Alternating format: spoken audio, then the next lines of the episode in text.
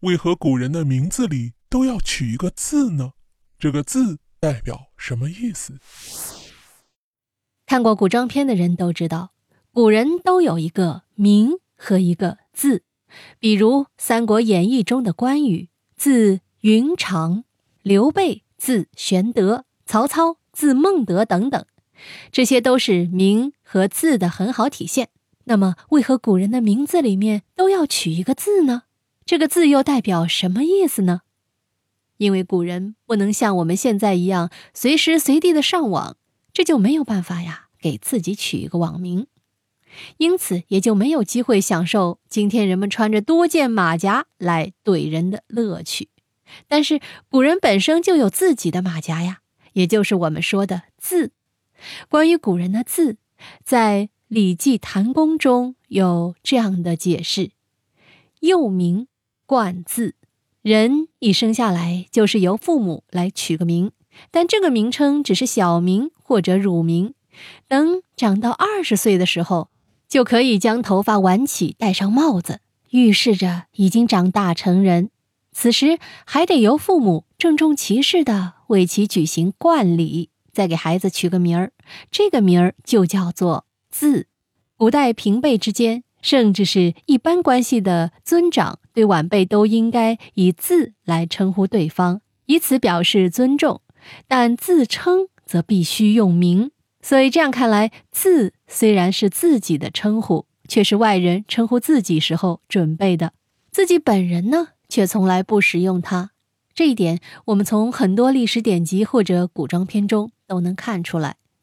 比如三国中的诸葛亮对自己的称呼，也从来都只是“亮”，则不能自称为孔明。曹操在自称时，也就是用“曹操”，并不用“孟德”。除此之外，名与字之间还有着其他不同的功能。一般来说，名以正体，字以表德。婴儿出生时，父母和长辈显然是无法断定其将来的德行是如何的，因此，为孩子取名的时候，一般都选用一些意思比较宽泛的字。等到孩子长大到弱冠之年。其个性也好，禀赋也好，甚至是优缺点、德行也好，都已被外界所了解。这个时候，长辈们再为其加冠表字，而这就有了表扬、劝诱和敦促之意了。在《白虎通义》中记载道：“闻名即知其字，闻字即知其名。”这儿的名与字。或相互补充，或相成，或相反，或相关，或相近。二者在意义上往往存在着相同、相近、相关或者相反的关系。比如三国里面的周瑜，字公瑾，瑜和瑾意思相近，都有美玉的意思，而玉在古人眼中就象征着美德。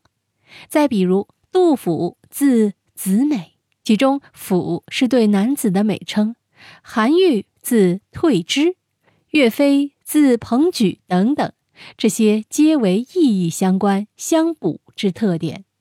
此外，在名和字外，还有号。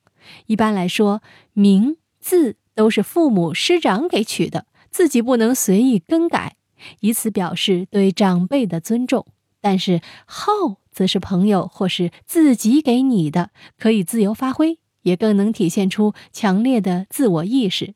就比如杜甫就自号少陵野老，性格特点彰显的淋漓尽致。好了，密室里的故事，探寻时光深处的传奇，下期咱继续揭秘。